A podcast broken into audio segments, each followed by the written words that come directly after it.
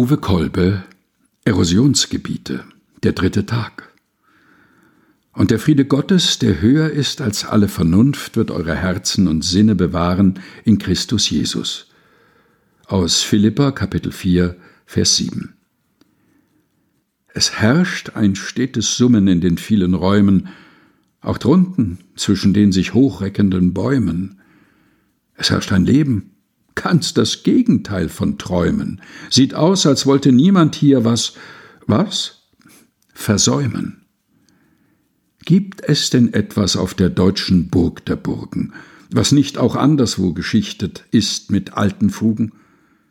Könnt denn ihr Teufel es nicht anderswo versuchen, von einem hochgelegenen nach höherem auszuluken? Uwe Kolbe Erosionsgebiete gelesen von Helga Heinold aus Der Augenblick nennt seinen Namen nicht. Die Wartburg Tagebücher erschienen 2022 bei der Deutschen Bibelgesellschaft